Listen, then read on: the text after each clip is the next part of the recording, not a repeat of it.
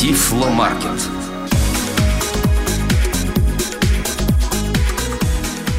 Всех приветствуем! Вы слушаете новости и обзоры компании «Элита Групп».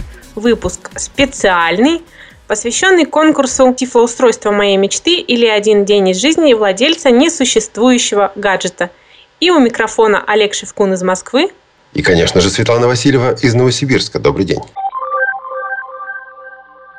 Сегодня мы беседуем с одним из членов жюри нашего конкурса, Соколовым Владимиром Вячеславовичем. Владимир Вячеславович, скажите, пожалуйста, среди этих работ было что-то такое, что вас реально удивило? Ну, насчет удивило, может быть и нет. Хотя, впрочем, вот качество некоторых работ, вот именно литературное качество, действительно, пожалуй, удивило. Я не ожидал, что э, среди, так сказать, аудитории пользователей тифлотехники, принявшей участие в этом конкурсе, есть, ну, на мой взгляд, а я не профессионал, я не литературовед, есть, в общем, достаточно талантливые люди, способные написать вот просто безотносительно конкурса, просто интересные, хорошие рассказы. Многие мне просто понравились, действительно было читать интересно. Скорее, все-таки удивила именно вот эта литературная сторона вопроса.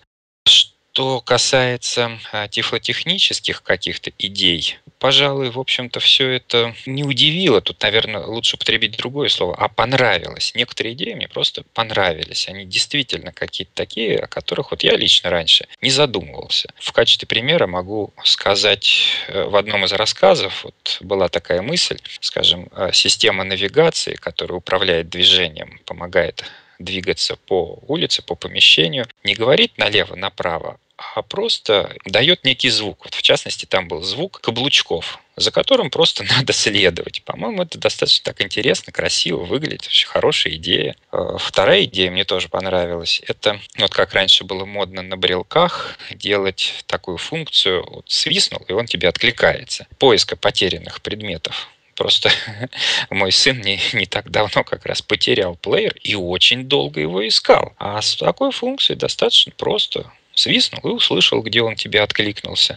А из того, что было представлено вот в конкурсных работах, на ваш взгляд, что можно в ближайшее время уже реализовать, а что еще долго не будет реализуемо? Я думаю, что все, кто читал рассказы, заметили, что большая часть из них все-таки опирается на устройства, снабженные искусственным интеллектом. Не во всех рассказах фигурирует этот термин, но по факту, в общем, это приборы, снабженные искусственным интеллектом. К сожалению, я не только не литературовед, но еще и не кибернетик, но думаю все-таки, что полноценный искусственный интеллект на данный момент это из области фантастики. К сожалению, реализовать такой прибор, видимо, в ближайшее время не удастся удастся. А вот отдельные функции, на мой взгляд, вполне реализуемы. Во многих рассказах были описаны приборы, в общем-то, уже не просто реализуемые, а уже существующие. Просто, может быть, там не все функции присутствуют именно в одном устройстве, но, тем не менее, это, мне кажется, вполне можно. Вот система навигации, не знаю, система узнавания лиц. Просто сейчас как тифлотехническое устройство я не слышу о том, чтобы существовало вот такое приспособление для опознания лиц. А вообще ведь технически это вполне возможно даже на современном уровне. Просто, вероятно, это все скоро миниатюризируется, вычислительные мощности мобильных устройств возрастут, и все это станет, наверное, вполне возможным. Плюс, ну вот лично мне э, очень понравился рассказ «Дайвер» я хочу подчеркнуть, я не утверждаю, что это лучший рассказ. Я просто говорю, что он понравился мне лично. И вот там, скажем, система медицинского контроля за состоянием здоровья описана. По-моему, тоже вполне в ближайшем будущем могут быть реализованы. На мой взгляд, весьма полезные вещи. Ну да, даже сейчас вот у моей подруги есть тонометр, который говорит уже по стандартам здоровья и говорит, допустим, вот у вас там высокая гипертония, обратитесь, пожалуйста, к врачу. Ну вот, вот видите, уже частично есть. Но там, правда, в рассказе там что-то такое уже вживляется в организм человека, это, видимо, ну и то уже существует, в общем системы, которые вживляются. Так что я думаю, что, в принципе, просто это не дошло так до широкого потребителя, а, в общем, действительно, наверное, уже и существует. И вот еще, если можно можно буквально два слова, можно тоже легко заметить, что опять-таки большинство собственно, идей в этих рассказах связано с системой навигации и с системой, так сказать, вот восприятия окружающего мира. Видимо, это самое вот то, что необходимо современному человеку. Необходим помощник в том, чтобы куда-то прийти и понять, что вокруг тебя. То есть вот там, скажем, почему-то, ну, может быть, потому что это выходит за сферы интереса наших писателей, но вот отсутствовали, э, я не знаю, какие-то измерительные приборы, скажем, там, говорящие, не знаю, вольтметры, амперметры, замерить шум, замерить нитраты, как-то говорящий прибор там, для проверки продуктов, может, какой-то радиометр или еще что-то. А вот система навигации в большинстве рассказов все-таки присутствует. Ну и, опять-таки, нельзя сказать, что это отдаленное будущее. Они уже есть. Они, видимо, будут совершенствоваться, будут все более удобными, более точными, более совершенными. Ну, ну и часть идей этих рассказов уже реализованы. И мы с нетерпением ждем, когда будет реализовано все. А из того, что было описано, какой прибор вы бы хотели лично для себя? В принципе, конечно, если вот забыть про то, что я уже сказал несколько минут тому назад, что искусственный интеллект пока, к сожалению, нереален, конечно, очень привлекательный прибор именно вот с таким интеллектом. Это интересная вещь вот именно карманный прибор. Там просто были в некоторых рассказах, скажем, собака, проводник, вообще человек, так сказать, андроид некий, который провожает, просто беря за руку. Мне больше привлекает что-то вроде карманного устройства, обладающее вот искусственным интеллектом, с которым можно поговорить, можно задать какую-то задачу, он ее там решит. Ну, в общем, понятно, что такое искусственный интеллект. Вот такой приборчик иметь, конечно, здорово. Но это, к сожалению, пока действительно фантастика. Ну да, это, конечно, забавно, но поскольку я тоже была в жюри, там была колоночка комментарий, вот я написала как раз в комментарии, что я все-таки предпочитаю интеллектуальных людей. Да, в том смысле, что когда есть живым человеком пройти, это, безусловно, гораздо удобнее. Но устройство, даже искусственный интеллект, пока, во всяком случае, нами не воспринимается как действительный интеллект, как нечто живое. Это всего лишь прибор, перед которым мы не чувствуем себя неудобным, которому мы ничем вроде как не обязаны. Мы можем его просить, напрягать сколько угодно, и при этом не испытывать никакого дискомфорта психологического. Может быть, вот в этом дело. А живой человек, он, так сказать, тут общение двунаправленное, так сказать, он нам интересен, но и мы должны быть интересны ему. Может быть, вот именно этим аспектом привлекателен именно еще и искусственный интеллект. Но я надеюсь, что ни авторы рассказов, ни читатели не воспринимают искусственный интеллект как альтернативу обычному человеческому общению. Это просто помощник, который всегда с тобой. Он вовсе не отменяет и э, человеческого общения. Кстати, во многих рассказах об этом и сказано. Там, да, приборы помогают познакомиться молодым людям. В общем, все очень... Вообще, я еще раз хочу вспомнить то, с чего начался наш разговор, что вообще с литературной точки зрения они меня действительно удивили. Очень неплохие, на мой взгляд, рассказы. Мне еще понравился тоже рассказ, один из э, первых по списку, там, где девушка-студентка вот познакомилась с молодым человеком там на лавочке. Коротенький совсем рассказик. День знания называется. Да, День знания. Но, тем не менее, очень приятно читать, хороший такой хорошее впечатление оставляет. Мне кажется, вообще конкурс, просто сама идея была очень своевременно. Жаль, что раньше такого не проводилось. Замечательный рассказ. То есть вы считаете, что вообще подобные конкурсы проводить нужно и полезно? Безусловно, безусловно. Я думаю, что это полезно даже не только с той точки зрения, что выявляются какие-то интересные технические идеи, может быть, но просто человек, так сказать, проявляет себя как писатель. И другим людям действительно интересно почитать его творчество. Конечно, приходится заметить, что далеко не все рассказы отвечают высоким литературным требованиям. Среди них попадались просто безграмотные. Ну, что делать? Кто как мог, тот так написал. Причем безграмотные не только в плане а, литературном и техническом, но еще и в плане русского языка тоже. К сожалению, это действительно так. Что делать? Но все-таки среди них попадались и немало, еще раз подчеркну, хороших рассказов. По этим рассказам, конкурсным работам, мне кажется, можно выявить еще какие-то вот проблемы, то есть какие-то потребности, да, нашего сообщества, как говорит Анатолий Дмитриевич, которые не реализованы или недостаточно реализованы.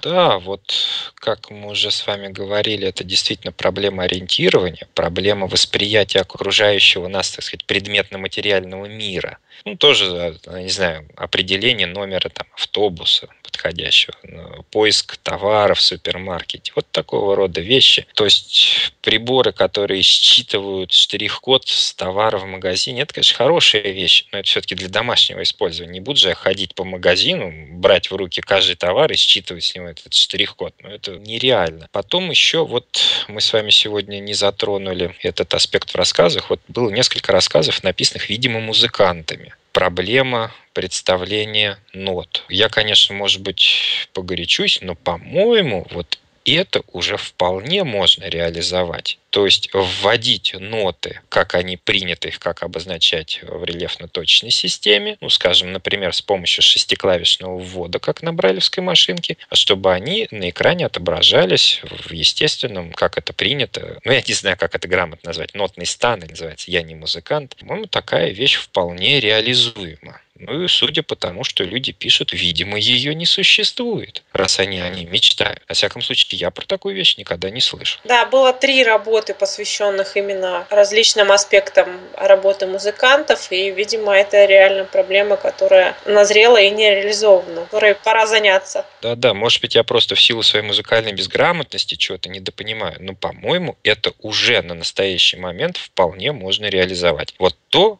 о чем мечтают в этих рассказах их авторы. Вполне можно сделать. Ну, понятно, что это не просто, но это реально. А если бы вы не были членом жюри, вы бы поучаствовали в конкурсе? Если мы употребим еще одно «если», если бы имел время, с удовольствием бы, конечно. Но, честно говоря, когда этот конкурс задумался, я даже не ожидал, что будет и работ все-таки более 30, сколько там, 31. И плюс среди них такое количество приличных. Я думал, будет меньше. Конечно, теперь остается только пожалеть, что сам не поучаствовал. А если бы вы не были членом жюри и у вас было время, о чем бы вы написали? Знаете, на самом деле, мне просто теперь трудно встать на позиции Э, так сказать, первоначального, что называется, автора, который еще не видел работ других. Я сейчас видел работы других. И вот с этой позиции, ну, может быть, еще в силу своей профессии, а я работаю учителем, хотелось бы написать про устройство, позволяющее действительно даже не то, чтобы озвучить, а сделать доступными, скажем, физические, химические опыты, какие-то еще элементы классического урока. Вот то, что в обычной школе легко воспринимается с помощью зрения. Плюс спортсменам тоже ведь можно помочь. Есть масса идей. Ну, скажем, прибор, который позволяет бегуну четко бежать по дорожке, по стадиону кругами. Там как-то, может быть, можно помочь футболистам. Сейчас очень популярен, хотя мне это кажется немножко диковато, но популярен футбол для слепых. Как уж там ребята играют? Но ведь играют. А что-то, наверное, можно и тут подумать. Ну, я бы, наверное, все-таки в первую очередь вот о школе написал. Какой-нибудь такой урок, где опыты тем или иным образом становятся доступны. Да, те темы еще есть, которые не были освещены, так что, может быть, это не последний конкурс, потому что у меня, допустим, сестра, она очень любит готовить, и она говорила, ну как же так, никто не написал про приборы для кухни. Тоже верно. Так что по, приборы по уходу за детьми, между прочим, тоже. Я не знаю, там термометр, там, может быть, какой-то такой прибор, а, анализирующий выражение лица ребенка, там еще что-то. Вот тоже ведь этого ничего нет. А масса семей не незрячих семей, имеющих маленьких детей, ну, сперва они маленькие, потом растут. В любом случае, какое-то оборудование было бы, наверное, полезно. То есть тем много. А если будет еще такой конкурс, и вообще вас снова пригласят, вы согласитесь снова поучаствовать в жюри? Да, да, обязательно.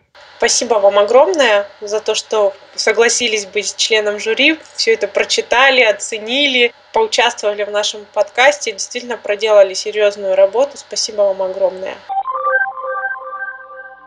Предлагаем вашему вниманию беседу с еще одним членом компетентного жюри.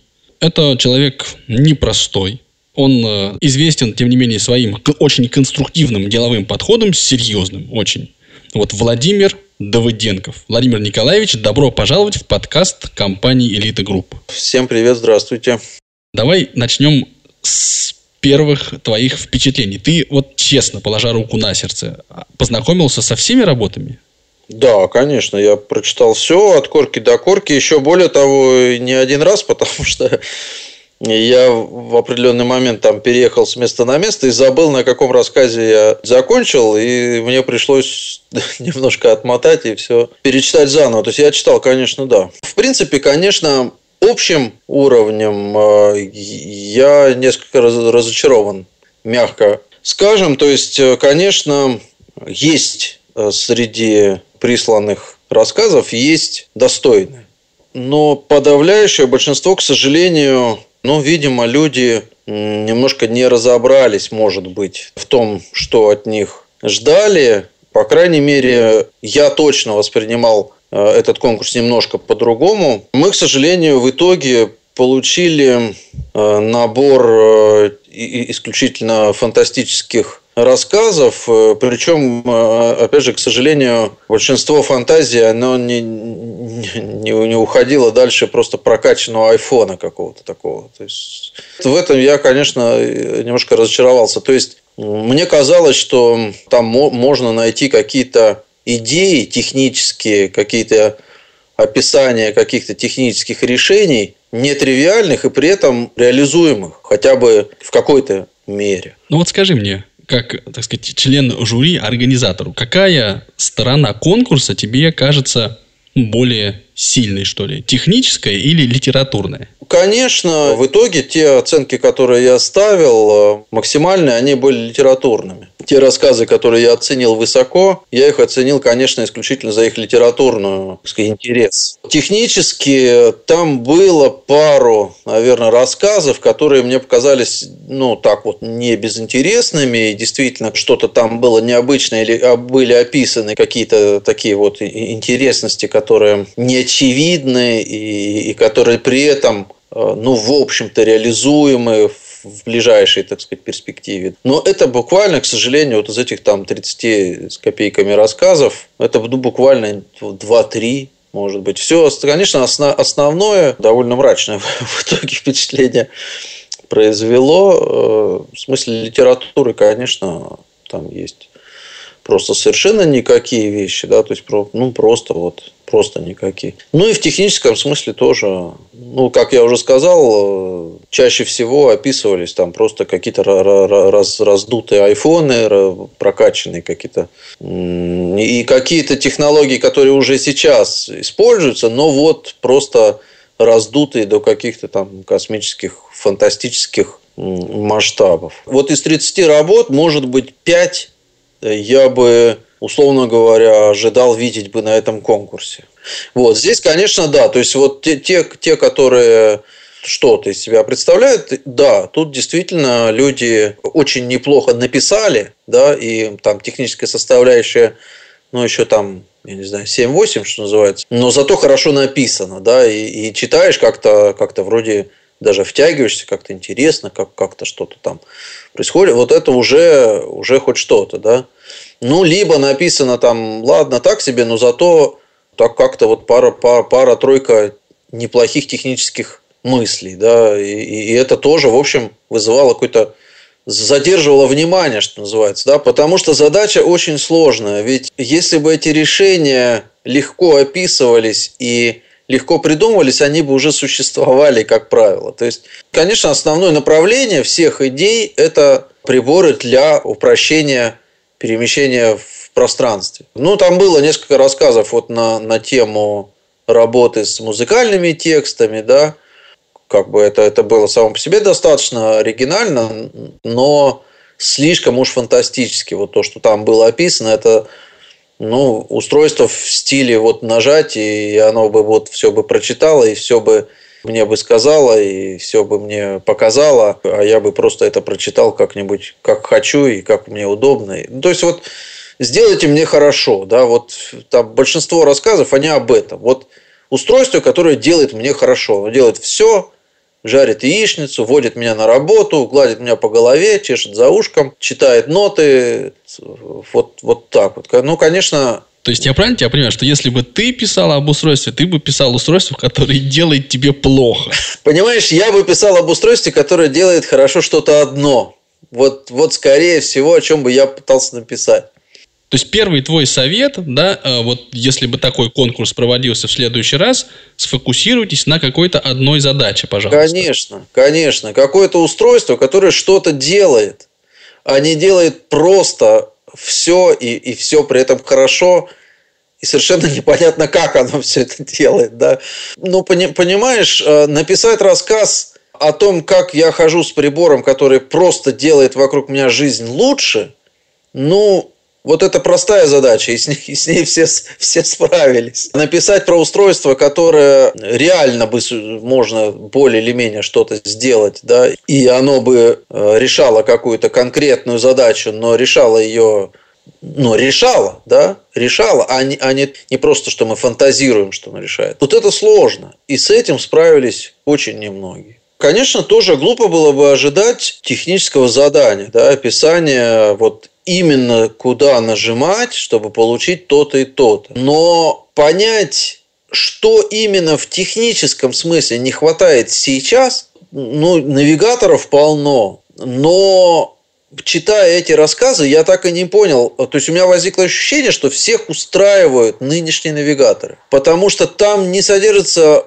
почти ни одной мысли, которая бы выходила за рамки существующих навигаторов. Они просто как прокачанные. То есть тот же самый навигатор, но который ведет меня по лесной тропинке. Все. То есть он говорит тоже голосом, тоже реагирует на речь. И просто вот тоже, вот он говорит, поверни налево, например. И все. Там, конечно, есть описание технического решения типа соска во рту, который направляет тебя, значит, и, и, и сигнализирует и прочее. Но это там еще хоть что-то, хотя, конечно, это тоже достаточно смешно в смысле практической реализации. Вот именно э, не техническое задание, но хотя бы технические решения, которых не хватает сейчас. Э, то есть в чем отличие между тем, что вы написали, и тем, что есть сейчас. Вот это отличие там не так много, если, если смотреть вот сущностно. Мне не хватает конкретных э, мыслей, конкретных идей, конкретных решений новых, которые вот я бы прочитал и понял, да, действительно, вот мне в голову это не приходило. И это нигде до сих пор не реализовано. Это задача сложная. Это факт, это э, я действительно так думаю. То есть написать свое это сложно. Написать так, чтобы это было хорошо и технически, это сложно. Уважаемые слушатели, сегодня с нами главный человек в нашей компании Нусрет Адингизалов. Добрый день, Нусрет. Добрый день. Сегодня я здесь э, в качестве члена жюри конкурса, который мы проводили совместно с порталом Тифлокомп, за что огромное спасибо. И моя роль состоит в том, чтобы огласить результаты конкурса и итоги конкурса. Прежде э, чем перейти э, к самим результатам, э, я хотел бы выразить признательность всем, кто принял участие в нашем проекте. Это прежде всего люди, приславшие нам свои работы. Это, конечно же, наше уважаемое жюри Анатолий Камынин, Владимир Давыденков, Владимир Соколов – Никита Тыковец, Олег Шевкун, Светлана Васильева. Еще я хочу сказать несколько слов о том, как именно оценивались работы. Значит, у нас изначально планировалось э, три номинации. Первая номинация за литературные характеристики рассказа, вторая за технические характеристики описанного устройства, и э, третья – это по результатам голосования. Но получилось так, что, во-первых, э, один из рассказов получил ровно столько баллов по технической номинации, сколько и победивший рассказ в этой номинации. И при этом в литературной номинации уступил победителю всего пару-тройку процентов. И мы решили, что в этом случае нужно ввести еще номинацию победителя конкурса. То есть у нас появился еще победитель конкурса в целом. Более того, три рассказа, которые не дотянули немножко до победы, тем не менее получили очень сбалансированные оценки и достаточно много голосов, и мы решили их также отметить малыми призами. А в результате, как я сказал, у нас семь призеров, вот, которых, собственно говоря, я и э, собираюсь сейчас э, объявить. Все члены жюри выставили две оценки э, каждой работе, соответственно, по двум номинациям.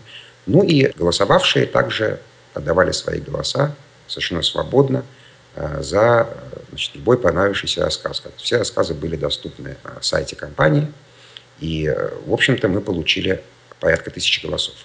Как и все голосовавшие, так и члены жюри не знали авторов рассказов, то есть все оценки и голосование проходило анонимно. Имена авторов всех рассказов были скрыты как от голосовавших, так и от э, членов жюри.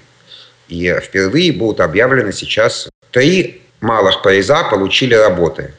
А2 Николая Коробова, город Волжский – а, ну, поучаствовать решил, по большому счету, ради интереса больше.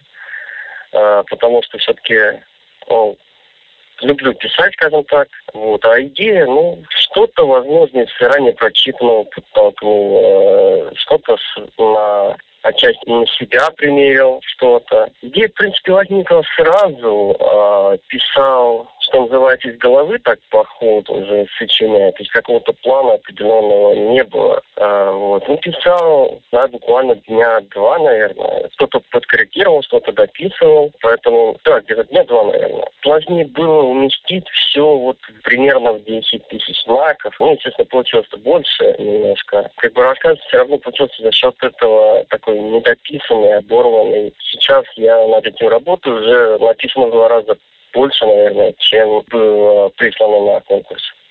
День знаний. Наталья Поликанина, город Черкассы. Муж сказал, что будет такой конкурс. Ну, почему бы и нет?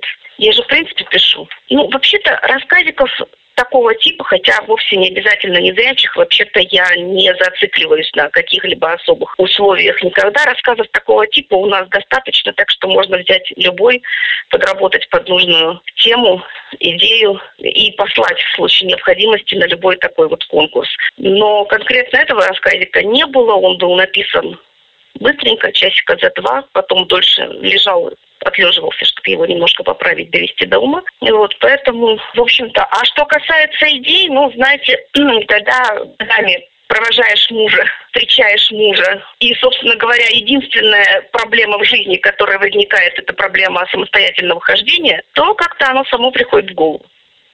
Рассказ Степа подписан авторским псевдонимом «Две Татьяны». У меня есть рассылка компьютерной технологии, а там бывает теплоком по письма такие для информации. Я очень редко их открываю, тут открыла и увидела объявление о конкурсе. Сказала своей подруге, говорю, давай попробуем. А она мне говорит, давай. Сказала, говорит, а много идей есть, что какой гаджет взять. Ну, мы вот и сделали вдвоем, писали вдвоем, печатала я на компьютере. Мы так стихи пишем, по строчке, по строфе, когда как. Ну, а тут, когда узнали об этом, стали сочинять. Вот по телефону сочиняли. Строчку она, там фразу какую-то, она фабулу так э, придумали. Э, имя. Я, например, имя придумала этой собачки. Таня еще что-то. Так вот и пошло. Между прочим, это наше совместное первое произведение прозаическое. Мы в основном стихи пишем вдвоем, а вот прозаическое это вот у нас первое такое. Так что это даже очень приятно. Переходя к большим призам, а, сперва а, объявлю победителя голосования. Это работа тифлоустройства моей мечты Маргариты Мельниковой «Город Орск». Участвовать я решила даже не столько ради себя, сколько ради своего друга. У меня есть друг, он мечтает об одном устройстве, но, к сожалению, не может себе позволить пока его приобрести. И мне очень захотелось сделать ему новогодний подарок, поэтому я решила поучаствовать. Узнала я о конкурсе буквально в последние дни, там, 13 или 14 августа, и подумала, как хорошо, что я не пропустила, как хорошо, что я заметила это объявление вовремя и быстренько-быстренько села писать рассказ. За полтора часа я где-то его написала. отправила. Думаю, ну, если получится, это будет моя победа и победа моего друга. Да идея рассказа появилась как? Я, в принципе, очень много думала о том, что могло бы мне помочь, какое устройство мне нужно. То есть я задолго до вообще этого конкурса просто ну, увлекаюсь и разными технологиями, и слежу за новостями науки, и думаю много о робототехнике, размышляю фантастикой, увлекаюсь так немного. И поэтому думала, что вот могло бы мне помочь, что могло бы быть реально полезным, реально удобным. И вот как-то пришла такая идея, может быть, немного пугающей такой технологии, облик человека, это как-то пугает некоторых людей, но все-таки мне показалось это интересным, стоящим, и я вот решила написать, а тем более, что я мечтаю переехать в Санкт-Петербург, и поэтому здесь как-то Питер, и то, что в Америке была в 97 году, ну, все сошлось, в общем, и прошлое, и настоящее, и будущее, и мои мечты и мысли. Вот и написала. В номинации «Литературный рассказ» победила работа Дайвер Петра Антонова, город Нижневартовск.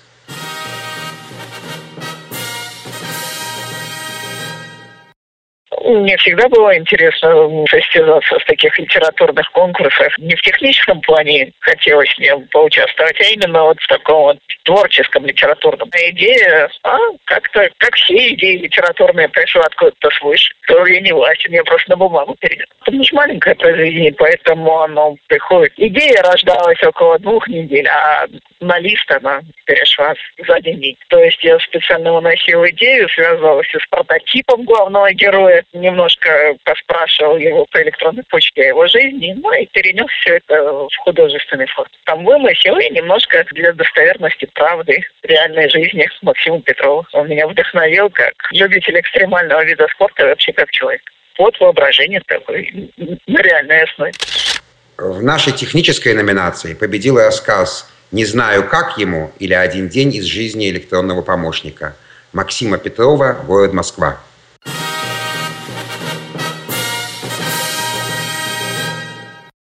Вы знаете, я просто люблю малые формы и люблю экспериментировать.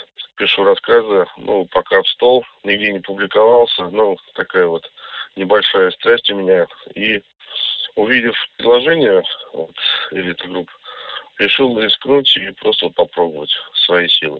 Получится, не получится. А, ну и вот получился такой рассказик. А идея сама по себе, это просто размышление на тему как бы мне было удобно. Вот что бы мне хотелось действительно от прибора, такого прибора будущего, может быть, получить. Как бы мне было удобно а, с этим аппаратом общаться и что бы он мог для меня делать. На самом деле для меня это просто вот огромная радость, такая новость. И я даже несколько удивлен, на самом деле, что я победил, потому что среди работы ну, была масса достойных, и, на мой взгляд, э, достаточно много работ было гораздо лучше, чем моя. И, наконец, победитель конкурса, рассказ «От пробуждения к пробуждению» или «Одно утро из жизни неисправимого мечтателя». Автор Николай Федяев, город Оренбург.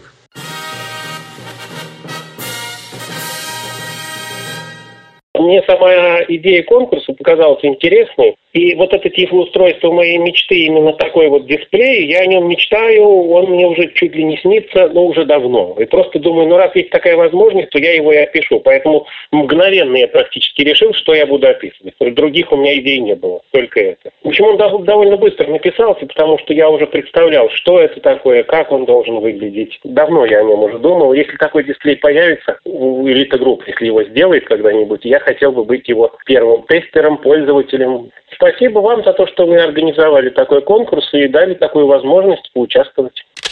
В заключение хочу еще раз сказать большое человеческое спасибо всем, кто принял участие в нашем маленьком проекте.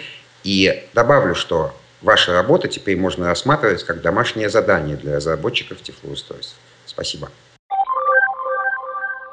Николай Федяев. От пробуждения к пробуждению или одно утро из жизни неисправимого мечтателя. Он проснулся от ужасного шума за окном.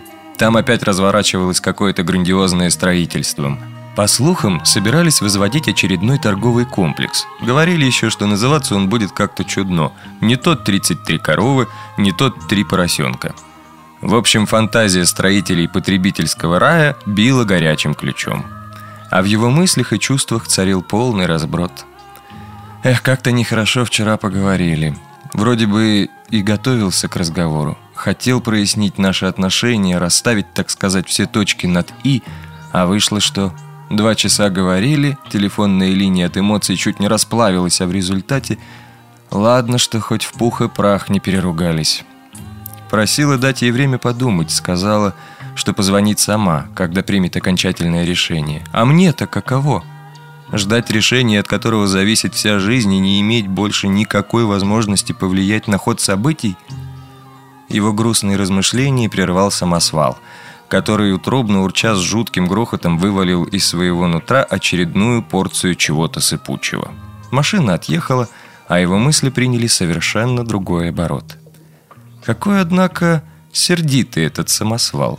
Как будто его заставляют работать, а он не желает. Они, наверное, все сердитые, грубые, суровые работяги. И он стал развлекаться, примеряя к разным машинам свойства человеческого характера. Пассажирские автобусы представились ему разуверившимися во всем хорошем в этом мире. В них ощущалась безнадежность и полнейшее смирение со своей нелегкой судьбой.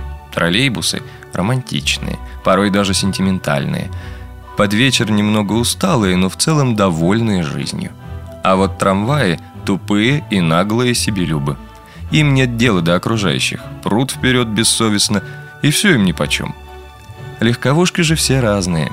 Есть среди них снобы, высокомерно шуршащие колесами по асфальту, есть пролетарии, которые, треща прогоревшим глушителем, на всю округу несутся, как будто боятся потерять остатки собственной значимости. Встречаются и женские типы, этакие супермодели, стремящиеся привлечь к себе внимание восхищенной публики. Его мысли вновь были прерваны. На этот раз телефонным звонком. Но это была не она, а представитель курьерской службы. И как он мог забыть? Сегодня же должны привезти из Москвы новый брайлевский дисплей, причем новый во всех смыслах. И в прямом свеженький, только что выпущенный, и в глобальном – Аппарат совершенно нового поколения, плотно и современнейших достижений научно-технической мысли. Да к тому же отрадно было то, что первыми в мире такой прибор создали именно наши, российские производители тифлотехники. До сих пор брайлевские дисплеи были однострочными, очень дорогими, основанными на механическом способе отображения информации. Они периодически загрязнялись, их приходилось отправлять на чистку в обслуживающую компанию – Хотя надо отдать должное производителям этих приборов, работали они, в общем, надежно и долго и давали возможность слепым пользователям компьютера чувствовать себя вполне комфортно. Но новый многострочный дисплей Elite 1600 буквально взорвал мировой тифлорынок. Подумать только, сразу 40 строк по 40 клеток в каждой. Это же получается практически полноценный экран – а если учесть, что сделан он из активного полимерного материала, и брайлевские точки выводятся не механически, а за счет локального изменения формы поверхности под воздействием электрического тока, то вообще трудно представить, какие уникальные возможности в будущем откроет эта технология. Пока дело тормозилось программами экранного доступа. Их последние версии только-только научились работать с новым техническим чудом и не были в состоянии реализовать весь его потенциал. Демократическая цена, в несколько раз меньшая в сравнении со старыми моделями, обеспечивала широкое распространение нового дисплея. Отныне каждый желающий сможет свободно купить себе такой аппарат. У каждого незрячего школьника на парте окажется свой индивидуальный компьютерный экран. И можно будет наконец-то отказаться от прибора и грифеля, верой и правдой служивших уже не одно столетие, но тем не менее безвозвратно устаревших. И в самом деле, в то время, когда гениальный Луи Брайль придумал свою систему и эти письменные принадлежности, зрячие писали перьями, то и дело макая их в чернильницу.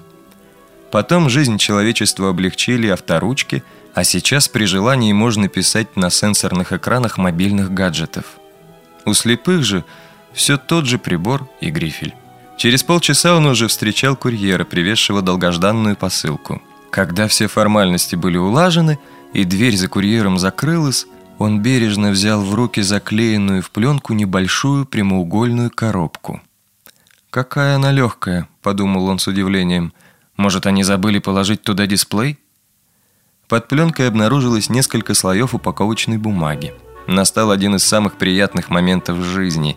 Он с раннего детства любил распаковывать только что купленные вещи. Сначала это были игрушки, потом кассеты и аудиоаппаратура, затем всякая компьютерная техника и телефоны, и вот сейчас...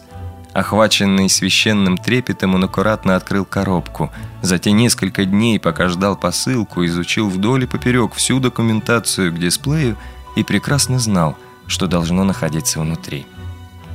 Сначала он достал из недр коробки легкую рамку и был прямо-таки восхищен. Какая интересная рамочка, ажурная, узорчатая, явно претендует на изящество. Хорошо придумали, и красиво, и функционально. Одновременно это подставка для экрана, с которой он легко снимается, если нужно его, например, помыть или заменить при необходимости, а также база для зарядки и проводного подключения к компьютеру для компактности при переноске складывается вдвое, наподобие книжки. Он раскрыл рамку, положил на стол так, чтобы срезанный угол оказался справа вверху, как было указано в инструкции. Затем достал сам экран, свернутый в трубку и скрепленный специальным пластиковым держателем, развернул, вложил в рамку, совместил срезанные углы и защелкнул внизу и вверху фиксаторы – все, дисплей собран, надо подключать его к компьютеру. С беспроводным подключением разберемся потом. Сначала попробуем через кабель. Так, где же он? А, вот на дне коробки лежит. А это, наверное, флешка с документацией и драйверами. Вот еще зарядничек маленький такой, симпатичный. Пока загружалась машина, он провел рукой по поверхности экрана. Немного шершавый, приятный на ощупь материал напоминал хорошую брайлевскую бумагу. Пальцы скользили легко, без всякого лишнего напряжения. «И опять молодцы!» – записал он мысленно еще одно очко в пользу производителя. «А то сделали бы каким-нибудь глянцевым или гладким. Выглядит красиво, а поработаешь на таком часок, руки отвалятся». Раздался звук приветствия системы и... О чудо! Экран преобразился. Слева вверху весьма вольготно расположились ярлыки рабочего стола – Внизу обозначилась так обожаемая многими кнопка «Пуск». Справа появились значки системного трея. Он надавил пальцем на одну из букв в названии программы электронной почты. Экран вновь изменился. Теперь большую его часть составлял список сообщений. Даже сердце забилось сильнее от ликования. На краткий миг показалось, что вернулось зрение. Так удобно, так здорово было работать на этом замечательном приборе и снова подумал о ней. Как бы она сейчас радовалась вместе со мной. Ну зачем, зачем я затеял вчера этот бессмысленный разговор? Может, позвонить самому? Нет, не стоит пока. А вдруг она прислала письмо? Быстро пробежал по всему списку, знакомого имени среди сообщений не встретилось. Радость от обладания дисплеем как-то вдруг померкла. Из седьмого неба он сразу рухнул до третьего этажа, на котором жил. Чтобы хоть немного прийти в себя, восстановить душевное равновесие, решил совместить чтение почты с кофепитием. По утрам он всегда пил крепчайший черный кофе и называл его эликсиром жизни. Только после большой чашки этого чуда-напитка окончательно сбрасывал с себя остатки сна и приходил в полную норму. Блаженствуя в облаке кофейного аромата – он открывал одно письмо за другим, читал, нажимал на встречающиеся ссылки, бродил по сайтам. Все работало великолепно. На этот раз телефонный звонок застал его совершенно врасплох. Она. Яркой молнией вспыхнула в мозгу. Он резко вскочил, пытаясь дотянуться до лежащей на столе трубки, и чашка с остатками еще горячего кофе опрокинулась прямо на дисплей. По всему списку писем растеклась лужа, если бы они были бумажными, размокли бы непоправимо. Изображение пропало. Это сработала защита, мгновенно отключающая питание при попадании на поверхность влаги. Телефон замолчал. Он не стал гадать на кофейной гуще, быстро отщелкнул фиксатор, снял экран, отнес его в ванную и сполоснул теплой водой. Вытер насухо, поставил на место. Когда все заработало, он с облегчением перевел дух. И опять плюс производителям. Прежний дисплей после такого потопа в лучшем случае пришлось бы отправлять в ремонт, а возможно совсем сгорел бы. Этот же разрешено мыть самому в домашних условиях. Он, наконец, взялся за телефон. «Она или не она?» «Номер скрыт», — было ему ответом. То ли от заглянувшего в окно солнца, то ли от непроходящей душевной смуты ему стало душно в квартире, и он решил попробовать подключить дисплей к планшету и выйти на улицу. Посидеть, почитать в тенечке под деревом. Вспомнил, что не проверил домашние сочинения учеников, а завтра уже нужно выставлять оценки. Вот как раз и будет чем заняться на свежем воздухе. Подключиться к беспроводному протоколу удалось с первого раза. Он положил планшет в сумку, сенсорный экран для работы ему был пока не нужен. Повесил ее на плечо, взял дисплей и вышел на улицу. Во дворе по случаю раннего воскресного утра еще было пусто. Сев на свою любимую лавку, он устроил дисплей на коленях и откинул в нижней части рамки крышку – на задней стороне которой обнаружилась маленькая, но удобная клавиатура для управления и ввода текста. Проверка сочинений всегда вызывала у него противоречивые чувства. С одной стороны, по-настоящему хорошие работы попадались редко, и это было досадно. С другой, порой встречались такие шедевры, что даже он, несмотря на привычку к таким перлам, смеялся до слез. И слезы эти были часто совсем не от веселья. Он уже давно практиковал прием домашних заданий в электронном виде, но новое устройство сильно облегчило ему проверку. Теперь он мог свободно читать работы, писать прямо в них свои комментарии и замечания. И не было никакой необходимости обращаться к компьютеру. Например, чтобы перевернуть страницу, достаточно нажать на рельефный значок в виде стрелки, находящийся в правом нижнем углу экрана. Стрелка для обратного перехода располагалась слева, вверху.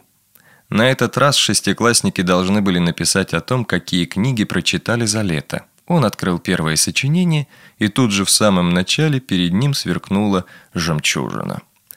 Летом я прочитала повесть М. Пришвина «Кладовая солнца». Больше всего мне понравилось то, как Митрашу и Настю засосало сухое болото. «Добрая девочка», — написал он в скобках под этой строчкой.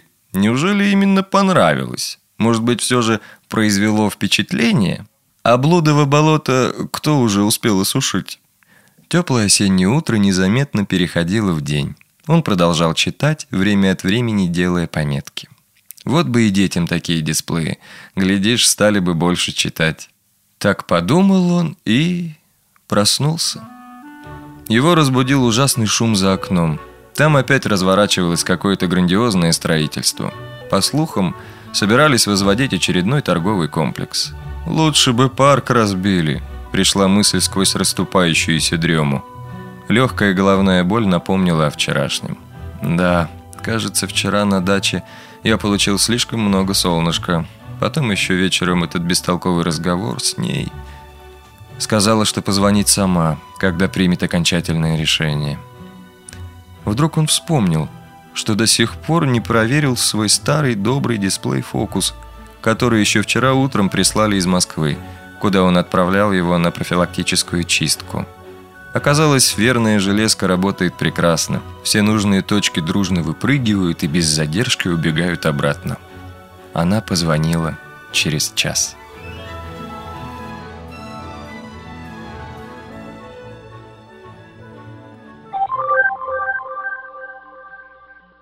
Что ж, друзья мои, вот и закончился конкурс тифлоустройства моей мечты. Итоги подведены, результаты объявлены. А что же дальше? Чем дальше будет заниматься компания «Элита Групп», Света? Видимо, как сказал Нусред, выполнять домашнее задание. А мы, авторы подкаста компании «Элита Групп» и авторы программы «Тифло час», будем прилежно рассказывать о том, что происходит, что нового в современной тифлотехнике, в том числе от компании «Элита Групп». С вами, дорогие слушатели, мы встретимся уже в нашем регулярном сентябрьском подкасте «Новости и обзоры компании «Элита Групп». А пока мы прощаемся с вами и желаем вам всего самого наилучшего. С вами были Светлана Васильева из Новосибирска и Олег Шевкун из Москвы. До встречи!